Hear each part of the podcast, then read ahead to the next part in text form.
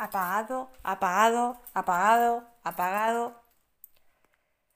De nuevo, tarde al trabajo. Necesito asegurarme de que todo está bien en casa. Día tras día repito el mismo ritual. Televisión apagada, microondas apagado, frigorífico bien cerrado, grifo cocina apagado, vitrocerámica apagada, puerta de la calle bien cerrada, y a todo este ritual le sumo otro que es hasta que no cuento cada cosa mentalmente cuatro veces, no sé si está pagado o no. Muchas personas pueden sentirse estresadas solo de pensar en esto, pero para las personas que sufrimos TOC o el trastorno obsesivo compulsivo, esta es nuestra normalidad, nuestra realidad.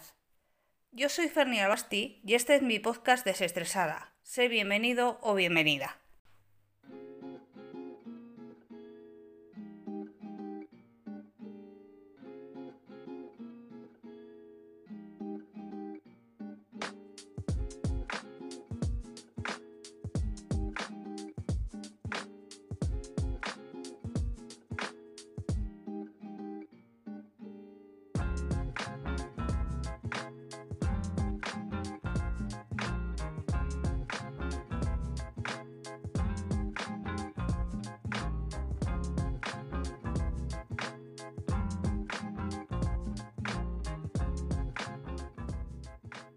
Esta era mi yo de antes. No es fácil darse cuenta de que podemos estar padeciendo de TOC. Por ello, hoy me apetecía hablaros desde mi experiencia, cómo lo desafié y cómo lo fui mejorando. Pero primeramente, antes de contaros mi experiencia, quiero aclararos qué es el TOC y los tipos de TOC más comunes que existen. Recordaros también, como siempre, que si sentís algo de lo que os digo, o sentís que, os late lo que os estoy contando, debéis acudir a un profesional. ¿Qué es el TOC o más comúnmente llamado trastorno obsesivo compulsivo? Es un tipo de trastorno de ansiedad que se caracteriza por tener pensamientos persistentes, recurrentes e intrusivos. Tenemos también sensaciones de miedo, preocupación, pero sobre todo obsesión. De ahí que se producen los diferentes tipos de TOC. Uno de ellos es el TOC de contaminación. Un ejemplo perfecto y que nos puede venir a la cabeza a todos y que todos recordaréis es el de Naomi Campbell, que antes de sentarse en un avión tiene que limpiarlo todo, desinfectarlo y entonces es cuando se sienta. Este tipo de TOC está, como os digo, muy relacionado con la limpieza, ya sea o bien de casa o mismamente de ti. Eh, también podéis ver pues, ese tipo de gente que se lava un montón de veces las manos pues porque cree en su pensamiento pues que, está contaminado. Otro de los TOC más comunes es el TOC de repetición. Gente que, piensa que si no se hace o dice lo, que tiene en mente el número de veces que lo tiene, pues le puede pasar algo. Es como esa gente pues, que hace las cosas, eh, por ejemplo, siete veces. Pues porque cree en su cabeza que el número 7 pues, le va a traer suerte inclusive empresarios ¿eh? que tienen esa superstición o ese TOC. Y por último, otro de los que eh, os quiero hablar y que es el que más relacionado está conmigo, es el TOC de verificación. Por ejemplo, es asegurarte pues varias veces de que por ejemplo pues tienes la puerta de casa cerrada como os decía al inicio del episodio que es eh, como el resumen de todo el episodio, eh, me tengo que asegurar pues, de que tengo, por ejemplo, el frigorífico bien cerrado, el microondas está apagado, eh, la puerta de casa bien cerrada. Bueno, a cualquier persona eso le podría estresar. Para la gente que sufrimos todo, esto es completamente normal y está normalizado en nuestra vida. Por un error, pero está normalizado. Y también hablaros, eh, por cierto, que se me olvidaba de ahora sí el último TOC más común, que es el del orden. Eh, que es gente que utiliza su propio orden y que si no mantienen el orden que han establecido, pues otra vez pueden pensar que algo malo va a suceder. Ya teniendo claro qué es el TOC y los diferentes tipos de TOC que hay más comunes, os voy a contar mi propia experiencia. Hace un año yo estaba pasando el peor episodio hasta la fecha de ansiedad y depresión. estaba trabajando en una panadería y mis niveles de ansiedad se empezaron a disparar. Empecé a notar que algo no estaba bien dentro de mí, porque empecé a llegar tarde o muy justa a trabajar, tenía la necesidad de mirar un montón de veces, o sea, ya no era dos o cuatro veces, eh, un montón, igual 10 o 12 veces, eh, que todo estaba correcto, que todo estaba en orden en mi casa. Y lo que os decía antes, para una persona normal y sin TOC, pues cierro la puerta de mi casa y me voy a trabajar, pero para mí pues era estar viviendo una pesadilla. Me tenía que asegurar pues de que las luces estaban apagadas, el grifo de la mm, cocina, por ejemplo, no, no goteaba, la vitrocerámica pues también estaba apagada, mi microondas apagado, bueno, lo que os decía antes, ¿no? Y entonces, eh, aparte de esto, se sumaba que mm, cada cosa que yo revisaba contaba mentalmente cuatro veces. Y así sabía que, estaba apagado. Cerraba la puerta de casa intranquila y volvía otra vez pues para, para volver pues así otras tres veces más hasta que hacían el total de cuatro para cualquier persona que no ha sufrido esto ni sufre de todo, pues eh, contarle esto puede llegar a estresarle.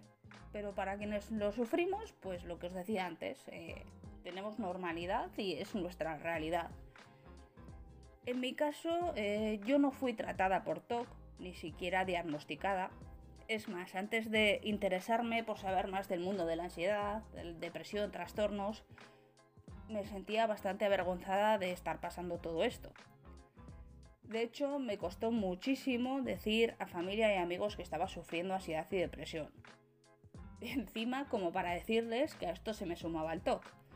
Y obviamente mi médico sabía que tenía ansiedad y depresión, pero nunca le dije que sospechaba que tenía TOC.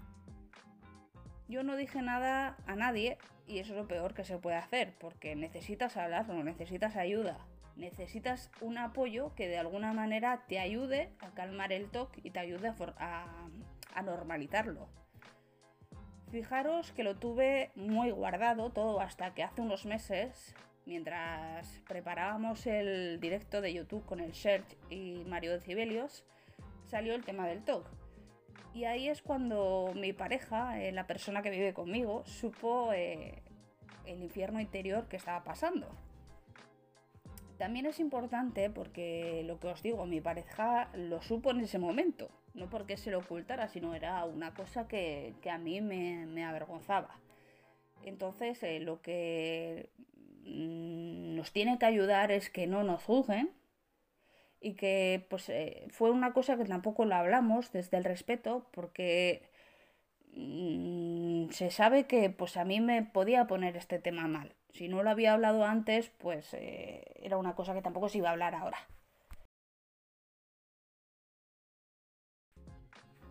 Lo mejor que hizo mi pareja fue apoyarme y darle la normalidad que dentro de lo que cabe se tiene que tener, se tiene que dar. Porque bastante mal y bastante frustración sentimos de tener que hacer este tipo de cosas, como para ser juzgados y encima entrar pues en discusiones o debates.